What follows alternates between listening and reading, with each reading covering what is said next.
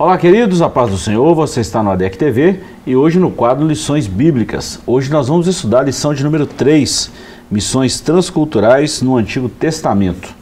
O texto áureo está em Isaías capítulo 49, o verso 6, está escrito assim: Disse mais: Pouco é que sejas o meu servo, para restaurares as tribos de Jacó e, torna, e tornares a trazer os guardados de Israel. Também te dei para luz dos gentios, para seres a minha salvação até a extremidade da terra. Verdade prática. O amor de Deus para com as nações deve ser o mesmo objetivo de todos os que militam para a salvação das almas perdidas. A leitura bíblica em classe está no primeiro livro dos Reis, capítulo 17, versículos 8, 9 e do 17 ao 22 e ainda profeta Jonas, capítulo 1, versículos 1 e 2. A nossa lição tem alguns objetivos.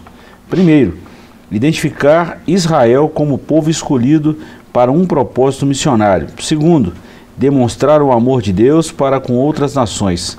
E terceiro, relacionar as alianças de Deus com a humanidade do Antigo Testamento.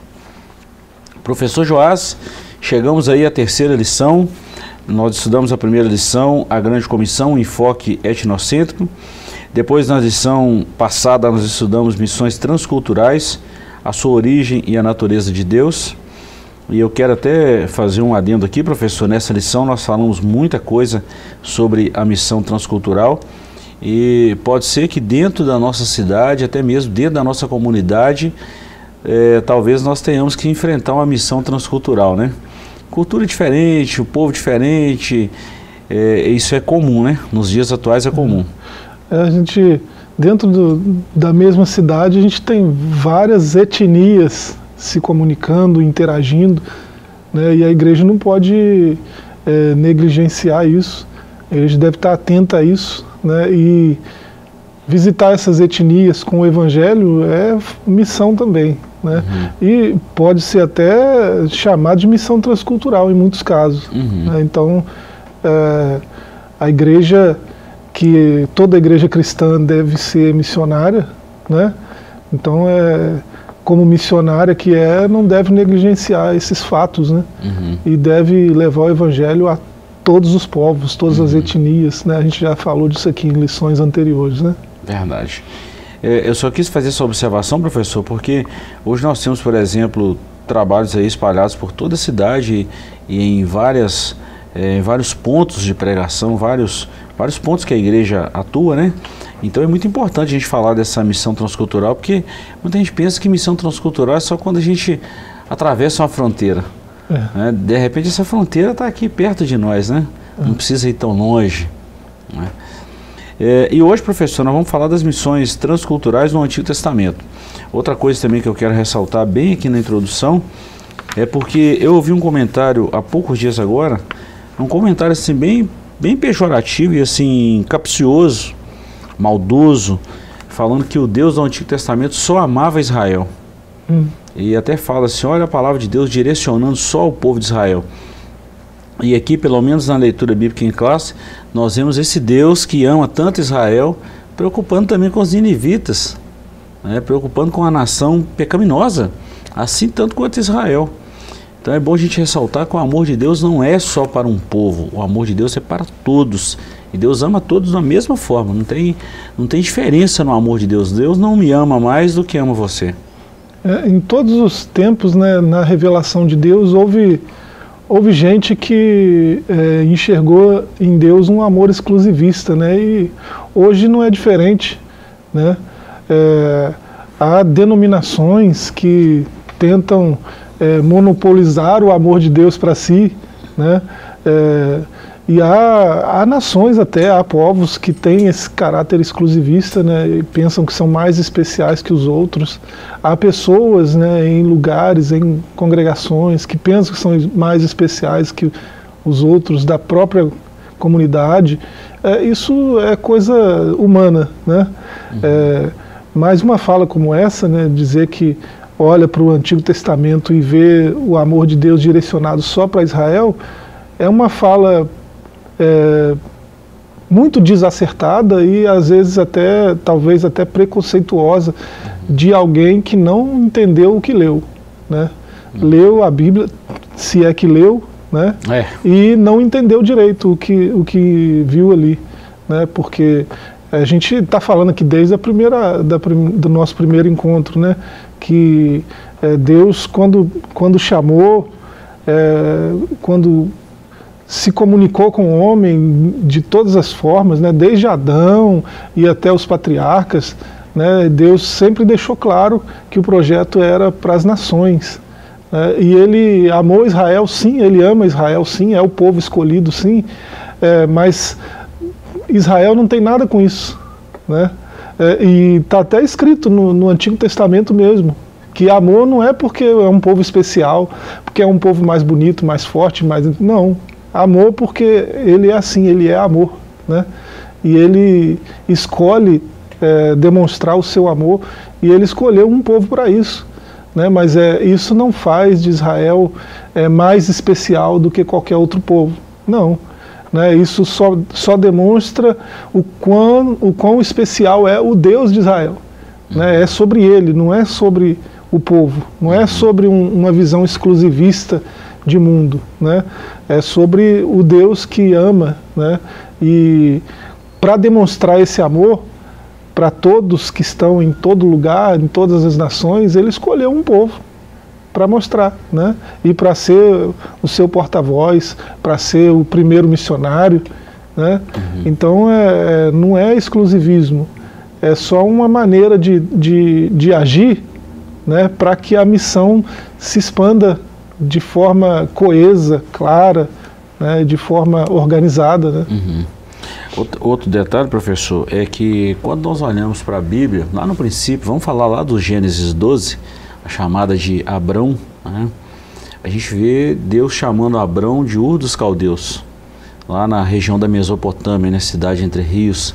Aprendemos isso lá na quinta é. série, na aula de geografia, quinta, sexta série é, a civilização ali mesopotâmica, é, os fenícios, aquela região ali de Ur dos Caldeus.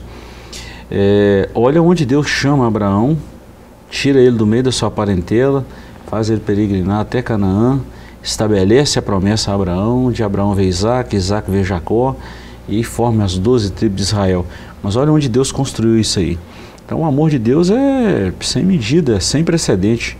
Então não, não é certo é, usar de uma forma pejorativa, falando que Deus amou aquele povo. Deus amou todos, mas ele elegeu Israel. Isso é uma prerrogativa quando de Deus. Deus. É, quando Deus chamou Abraão, ele não tinha em mente um povo só. Uhum. É, tanto é que a promessa é: olha para olha as estrelas, uhum. aí, a sua descendência uhum. vai ser algo parecido com isso. Olha, conta aí as, as areias do mar. Vai ser algo nesse nível. Uhum. Né? É, então Deus está pensando em todas as famílias da terra, em uhum. todas as etnias, em todas as nações. Uhum. Mas ele tem que começar de algum lugar. Né? E ele começou com Abraão. Uhum. Você vê que as mesmas promessas elas vão, é, elas são transgeracionais, elas vão uhum. de Abraão para Isaac, de Isaac para Israel e de Israel para as nações. Né? Uhum. Então não é, não é exclusivista. Uhum. É porque é, Israel é o ponto de partida. Uhum. É, de Sião que sai é, tudo isso, todas essas bênçãos. Uhum. Né? E nós somos igualmente herdeiros das mesmas bênçãos de Abraão. É, Deus usa umas coisas pequenas assim exatamente para confundir as grandes também, né? Isso é coisa de Deus, né, professor? Não, não vamos entrar no mérito da questão. Mas se a gente for considerar todo o Oriente Médio, todo o mundo árabe, toda aquela, aquela região ali do, do, do, do Golfo e tal, aquela região toda ali da faixa de Gaza, Israel, toda a Palestina, todo o mundo árabe, vamos falar assim, Oriente Médio é, se a gente for colocar isso aí numa proporção de 100%, Israel corresponde aí a 4,6 em relação aos outros povos. Uma, uma birosca perto do, do universo, né? Então olha para você ver o cuidado de Deus em amar essa nação, em amar esse povo. E desse povo Deus então resolve expandir a sua palavra a outras nações. E é o que nós vamos falar aqui na nossa lição. Bom, professor, na, dentro da, da dentro dessa da introdução nós já falamos aí do amor de Deus é, vamos na, eu achei muito interessante o comentarista usar aqui pastor Wagner usar aqui esse texto de primeiro Reis que fala da viúva de Sarepta olha o amor de Deus professor né, é, o, o profeta foi a Sarepta, que era praticamente a, a cidade natal de, de, de Jezabel, né? Tava lá. Depois ele envia Jonas a Nínive. Né? Então a gente vê aí o Deus que envia, o Deus que cuida, o Deus que mantém, o Deus que faz a sua palavra chegar em lugares longes. Né? E a gente vê isso em toda a Bíblia. É, essa missão transcultural, né? É, a, a, o livro de apoio tem uma fala aí de um, de um grande missionário, né, um holandês, Herman Bavinck, né, falando que à primeira vista é, o Antigo Testamento não tem tanta coisa assim de missiologia, né, mas é só um olhar mais à primeira vista. Uhum. Você vai é, tendo contato com o texto e você percebe né, é, a missão de Deus muito clara né, na, nas linhas do Antigo Testamento. E você vê, é, essa, essa passagem de, do profeta com a viúva, né, em Sarepta, né, terra natal do, do maior algoz do povo de Deus naquela época, né, que uhum. era aquela rainha terrível, né, é, e essa, essa passagem aí, quando Jesus mencionou isso aí, né, quiseram, quiseram matá-lo, né, porque é, a visão era esse, esse, tipo de visão que nós estamos comentando aqui, exclusivista. Uhum. O Deus é o Deus de Israel e só de Israel. Não é isso. Não era essa a ideia. Né? Uhum. É, e Jesus, quando, quando lança isso né, diante deles, vocês é, são tão especiais assim? Né? É, quantas viúvas tinha em Israel na época? Quantas viúvas tinha? E Deus visitou a casa de, de uma viúva em Sarepta. é, então, é, Deus não é tão exclusivista assim, igual eles estão pensando. Uhum. É, Deus é transcultural, é, Deus uhum. quer alcançar todos os povos. É, a bênção de Deus é para todos. Então, é, é, essa visão fechada né, de, de, de exclusivismo mesmo, quase que uma arrogância, né, um orgulho nacionalista sem sentido, né? Isso não, não, não é nada bíblico e não tem nada, com, não tem nada que ver com é, a maneira de Deus fazer missões, que ele, ele mesmo ensinou na Escritura. Né? É, qualquer missionário que se preze não deve ter esse tipo de barreira uhum. e esse tipo de mentalidade fechada, uhum. né? senão a missão vai ser extremamente prejudicada. Verdade. Bom, vamos lá no capítulo 1, Israel, um povo escolhido para um propósito missionário. Ponto 1, um, o plano de Deus. A, ponto 2, a falha de Israel. E o terceiro, a contribuição de Israel para o mundo. O Senhor nosso Deus planejou desde os tempos antigos que o testemunho de Jesus Cristo fosse proclamado a todos os habitantes da terra. E a gente vê isso em Gênesis 2, 3, depois Mateus 24, 14, 28, 18 a 20. Ou seja, a vontade divina era que todos os moradores da terra tivessem conhecimento a respeito da pessoa de Jesus. Nesse sentido, o meio planejado por Deus para o mundo conhecer o seu filho passava por uma nação. É, tinha que passar mesmo, né, professor? Tinha que ter um início. Ponto 2. A falha de Israel.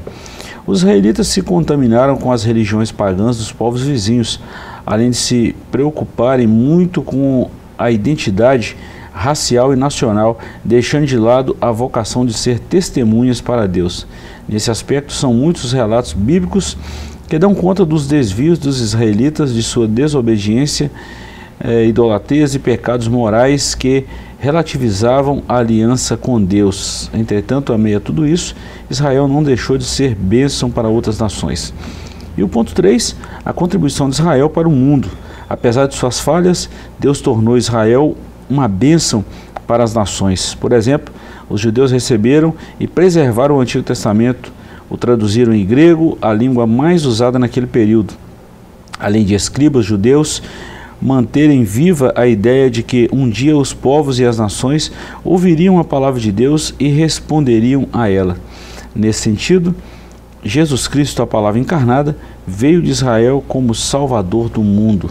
Então nós vamos ver aqui, professor, a eleição de um povo, né? o plano de Deus, esse povo que foi escolhido falhou, mas teve uma contribuição muito grande para a propagação da palavra de Deus, para a divulgação, a difusão da palavra de Deus.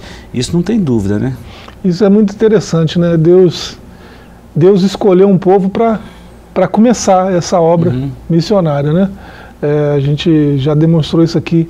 É, tinha que começar de algum lugar e ele escolheu esse povo por causa do amor dele mesmo, uhum, não ponto. por causa de nada especial, uhum. nada diferente, nada, uhum. porque ele quis assim, né? E assim a gente a gente percebe algo muito bonito aí, que é a soberania de Deus em ação, né? Uhum. É, e assim aquilo que ele planejou para acontecer, né? Todos os povos sendo alcançados pela boa notícia da salvação, é, a gente vê é, que esse plano ele, ele acontece apesar dos missionários ruins. Uhum. Né? É, o, povo, o povo de Israel foi, no passado, é, péssimo missionário. Né? Foi escolhido para essa missão e falhou nessa missão porque, porque se fechou numa bolha, no, no num pensamento exclusivista que não, não, não contribui em nada para o avanço da missão. É, e apesar disso, isso é que é bonito, né? Apesar disso, é, foram judeus que preservaram o texto, uhum. que preservaram a revelação de Deus.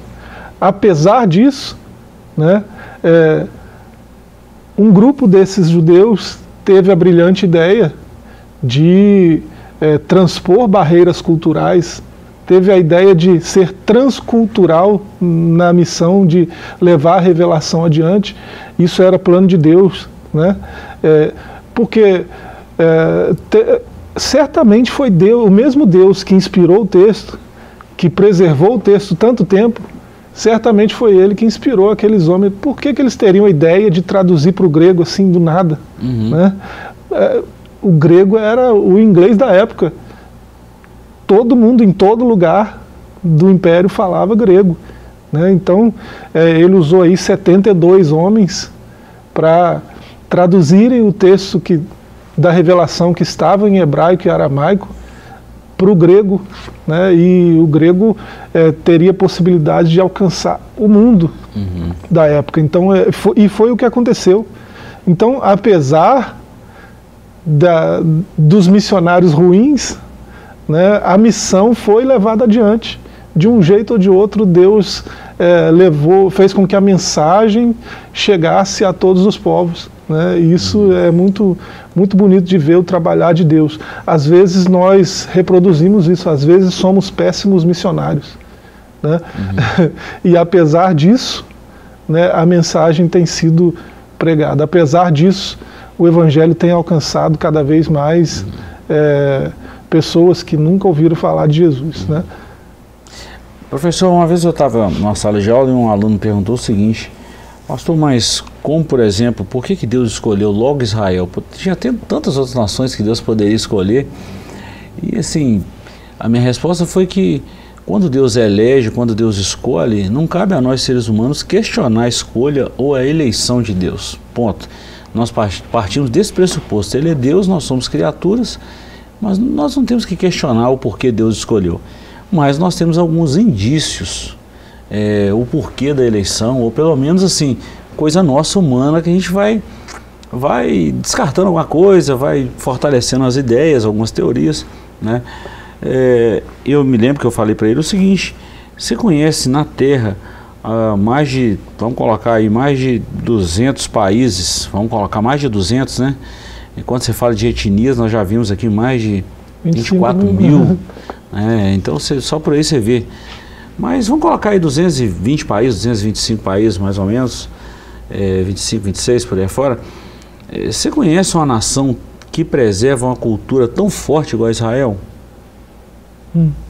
É, é uma coisa para a gente pensar. É, eu já falei isso aqui, na época eu falei com ele também, e, e, e peguei por um gancho muito simples. É, vamos falar da genealogia.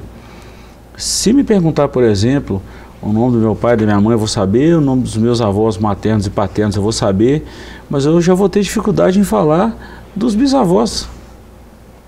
Né? E se a gente for voltar um pouquinho nessa árvore da genealogia. É, três gerações já é difícil para nós. É? Agora, de Israel, não. Eles vão lá na. Vão, eles começam a falar os pais, os avós, os bisavós e vai lá na tribo. Chega lá em Adão até. Não é? A gente vê a genealogia na Bíblia e é importante a gente até falar nisso.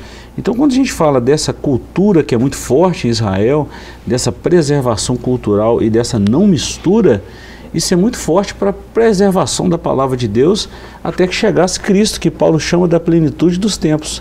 Se fosse algo misto, algo, é, vamos falar assim, muito, é, de uma forma assim bem, uma miscelânea, nós não conseguiríamos chegar nesse ponto de conclusão, de convergência que nós estamos falando agora até chegar a Cristo.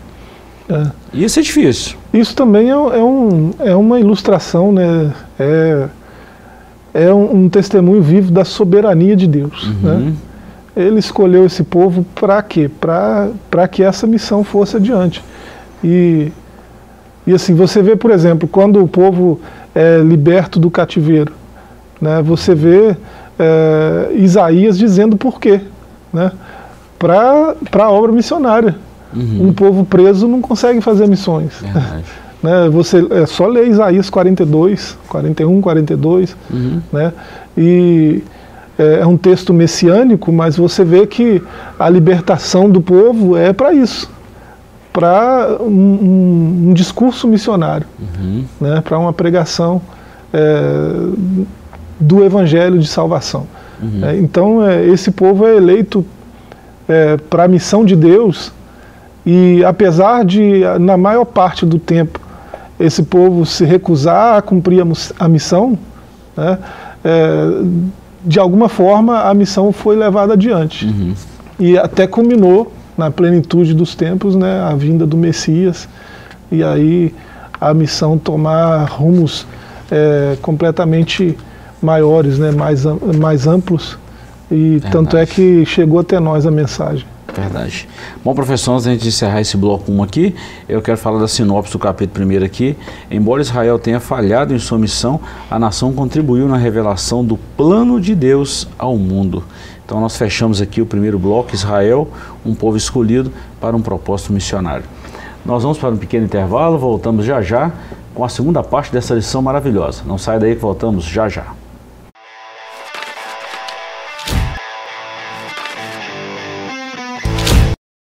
Estamos de volta com o seu ADEC TV. Nós estamos falando hoje da lição de número 3, missão, missões transculturais no Antigo Testamento. Professor, nós vamos falar agora em, em dois capítulos aqui: o amor de Deus para com outras nações, alianças entre Deus e a humanidade no Antigo Testamento. É, nós já falamos aqui que Deus não é exclusivista, Deus não, não amou só Israel, ele amou outras nações, e agora nós vamos falar sobre isso. E depois a gente fecha essa lição falando da aliança de Deus com a humanidade no Antigo Testamento. Amor de Deus para com outras nações. Ponto 1. Um, os olhos de Deus sobre todos os povos. É, Jones Blow, é, erudito em missiologia, que escreveu sobre os fundamentos do Antigo Testamento para missões, afirma que desde o início Deus mantinha seus olhos em todas as nações e povos. Podemos perceber isso no capítulo 40, 55 do profeta Isaías, na ida do profeta Elias a, Serepta e no livro do profeta Jonas. Nos livros proféticos encontramos profecias de restauração, incluindo um dia futuro qual as nações estarão entre os redimidos. Portanto, a preocupação de Deus para com as nações é clara no Antigo Testamento. A viúva de Sarepta e o profeta Elias.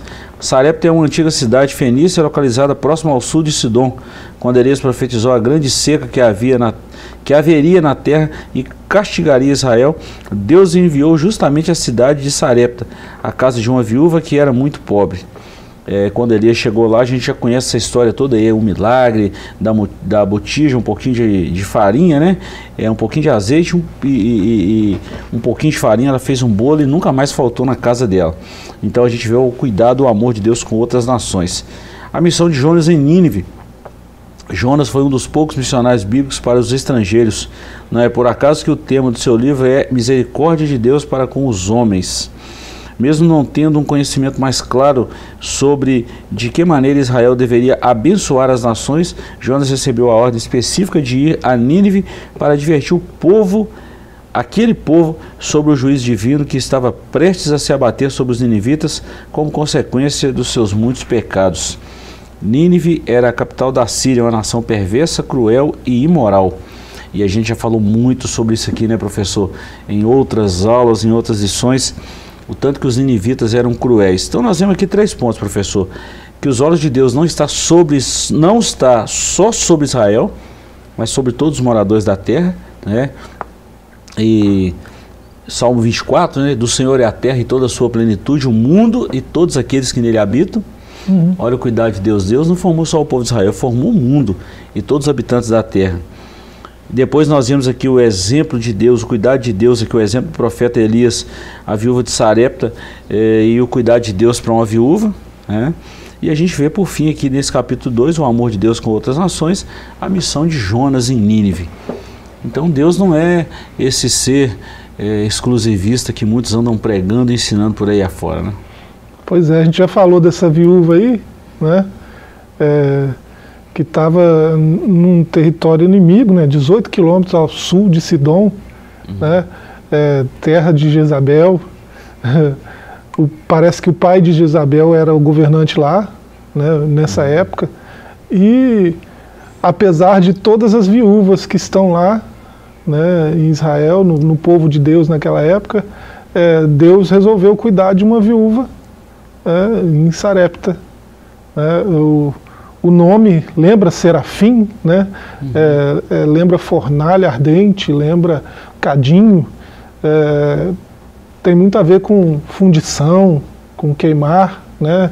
É, porque ali era um lugar onde se fazia muito isso, né? Se, se trabalhava fundição né, de metais. Uhum. É, então a, acabou que a cidade herdou esse nome. Mas tem uma viúva ali que está é, a ponto de morrer. No seu encontro com o profeta, ela diz isso, né? É, eu só tenho esse pouquinho de, de farinha aqui e eu vou fazer para mim, para o menino. Estou colhendo essas lenhas aqui para fazer para para nós lá em casa e nós vamos comer e vamos morrer. A expectativa dela era essa, né? Não tinha muito uhum. tempo para ela. É, então Israel está tá, tá queimando, né? E tem viúvas lá também passando fome. Mas esse Deus que eles dizem que é exclusivista está cuidando de uma viúva lá em Sarepta. Então, que exclusivismo é esse? Não, uhum. não condiz, né? Não, não, não, não, faz sentido esse tipo de discurso. É, e assim, isso é ilustrativo, isso demonstra o cuidado de Deus, o amor de Deus para com toda a humanidade. Uhum. Né, para com todos os povos, todas as etnias. E de Jonas, Jonas é, é um, um livro assim extraordinário né, na, na, na escritura, porque é, parece mais uma sátira né, de um profeta que é um homem de Deus, mas está zangado com Deus porque Deus ama outros povos, uhum.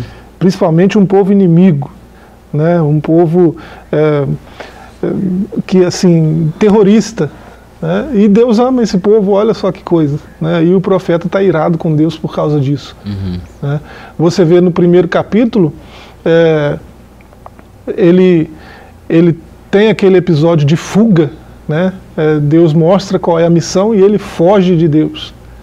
Né? A gente é levado a pensar por quê, mas ele só vai dizer por quê lá no capítulo 4. Né? É porque ele não queria que. Ele sabe que Deus é misericordioso e Deus é, não, não traria juízo sobre aquele povo se ele pregasse para aquele povo. Então Deus manda ele ir lá pregar e ele se recusa, ele foge de Deus. Uhum. E é, é irônico porque no capítulo 1 ainda ele se encontra com ímpios, com pagãos, né? os marinheiros ali, né? eles. É, eles que, eles que não deveriam estar atentos a nada, ao mover de Deus, eles estão atentos. Eles percebem uma tempestade e sabem que aquilo veio de uma força superior. Né? O Criador está zangado com alguém aqui. É, eles percebem isso, eles estão atentos ao que está acontecendo. E o profeta, o homem de Deus, está dormindo. dormindo. né?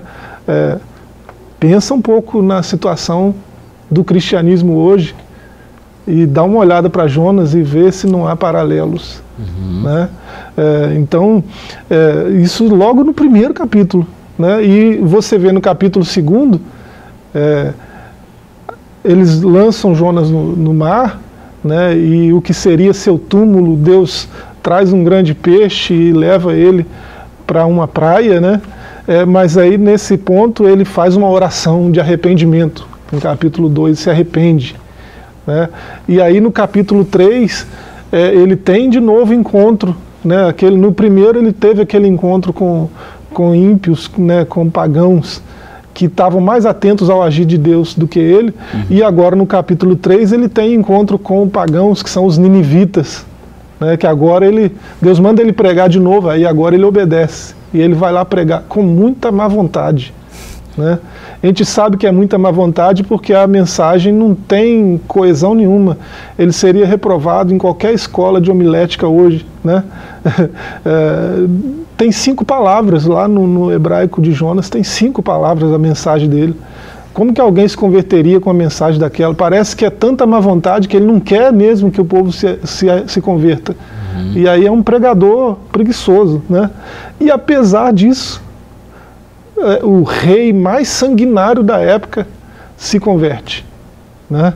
É, o, cara, o pior cara que você pode pensar em termos de caráter, de moral da época, se converte com uma pregação de cinco palavras. Uhum. Né? E é, é, curioso que é de, por isso que eu digo parece uma sátira, né? Até as vacas dele se convertem. Olha só, né? Como é que vaca se arrepende? Uhum. Mas está escrito isso lá, né? É, e aí no capítulo 4, ele tem aquele episódio lá da planta, Deus faz, ele está zangado com Deus, né? Porque como é que pode Deus amar os inimigos? Como é que pode Deus amar um povo igual o Ninivita? Deus, uhum. Deus ama só Israel, não é não? e aí ele está zangado e ele faz uma outra oração no capítulo 4. Aí essa oração é cobrando Deus, né, por ter amado os ninivitas, por ter tido misericórdia. Aí nisso ele cai no sono, né? um sol escaldante e nasce um, uma planta ali que dá sombra para ele e morre tão rápido quanto nasceu e Deus usa isso de ilustração. Né? Você você está triste porque a planta morreu. Eu não posso ficar triste porque homens morrem no seu pecado. Né? Eu não posso querer resgatá-los, querer redimi-los. Uhum. Aí Jonas pede para morrer. Não, já que o senhor ama os inimigos desse jeito, eu quero morrer. E, e o livro acaba assim. Né? Uhum. Né? Por que, que esse livro está aí? Uhum. Né? Por que, que isso está na Bíblia? Uhum. Né? Um profeta com má vontade, um pregador preguiçoso, um, um homem de Deus com raiva de Deus porque Deus ama. Uhum. Isso não era para estar tá na Bíblia, mas está. Né? Para a gente aprender a fazer missão direito, a pregar direito, né? a entender o amor de Deus né, de, de um jeito é, mais claro. É, e a gente hoje, professor, nós estamos falando dessa missão no Antigo Testamento, do cuidar de Deus com os povos do Antigo Testamento e muitos paralelos, né, nos nossos dias atuais. Poxa, muitos, muitos, muitos, muitos, muitos, muitos.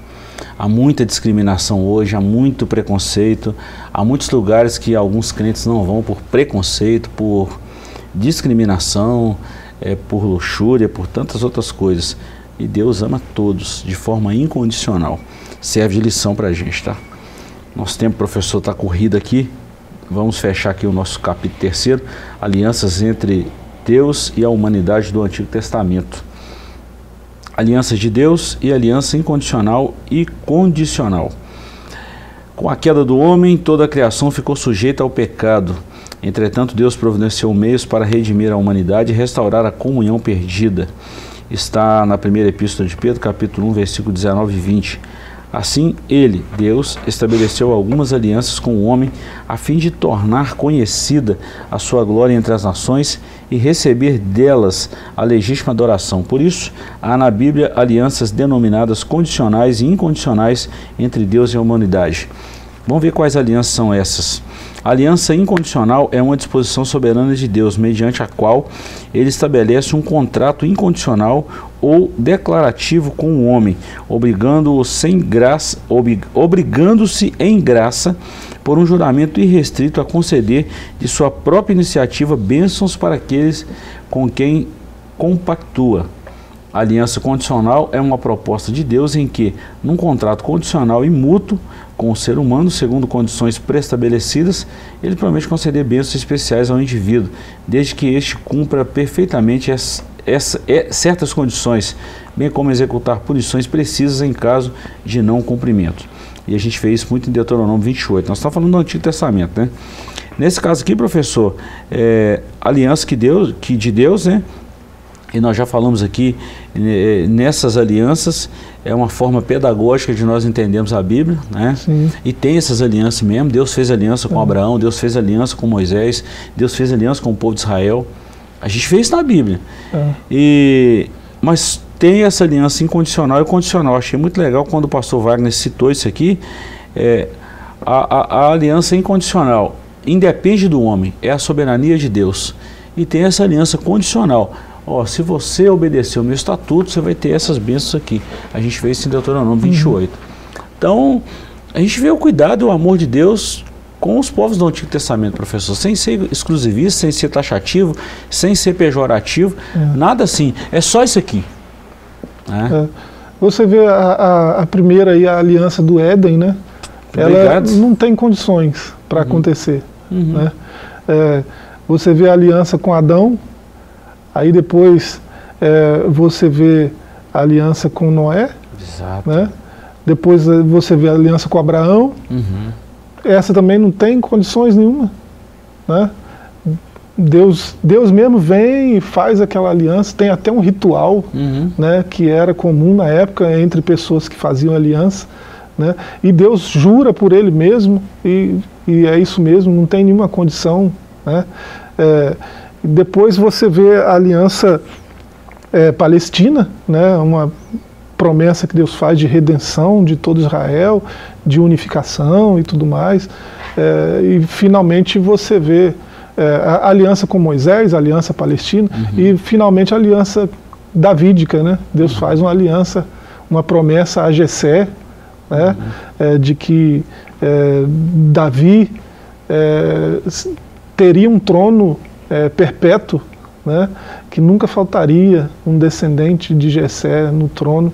Uhum. Então o trono de Davi estaria sempre ocupado e isso, isso a gente pode ver essas promessas, essas alianças ao longo da história. É, a gente pode ver a fidelidade e a soberania de Deus em curso em todas essas alianças. Né? Uhum. É, então, é, são formas pedagógicas né, da gente entender o agir de Deus. Quando a gente fala de aliança, de dispensação, são só uhum. formas pedagógicas né, de entender a Bíblia um pouco melhor. É, que a gente, é, o jeito de pensar é, ocidental, né, ele é muito sistemático, então a gente acaba entendendo melhor uhum. né, quando a gente faz esses sisteminhas, né, uhum. é, e acaba ficando mais prático o entendimento. Mas isso tudo é para dizer que Deus é Deus de aliança, né? Deus é fiel nas alianças que Ele faz e, e Deus é soberano. Né? É, a, a, as alianças que ele faz são, têm um caráter perpétuo, todas elas. Né? É, e assim, o que ele diz que vai acontecer na sua parte da aliança é, é impossível que não aconteça. Né? Então ele, ele é comprometido com a aliança e ele é soberano e fiel para fazer com que aqueles termos da aliança que ele, que ele coloca né, é, acabem acontecendo.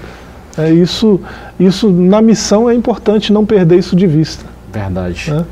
O que nós vemos nessa lição, professor, é que o amor de Deus, é o plano de Deus abrange todas as nações, sem deixar nenhuma de fora. Eu, eu me lembrei agora quando Deus chama de Nabucodonosor e o próprio Ciro, 200, 300 anos antes de nascer, de meu servo, uma nação persa, uhum. uma nação babilônica Deus usou essas nações para executar juízo a Israel. Olha, olha, olha a presciência, o cuidado divino. Então, não tem nação nenhuma que está fora do plano de Deus. Sim.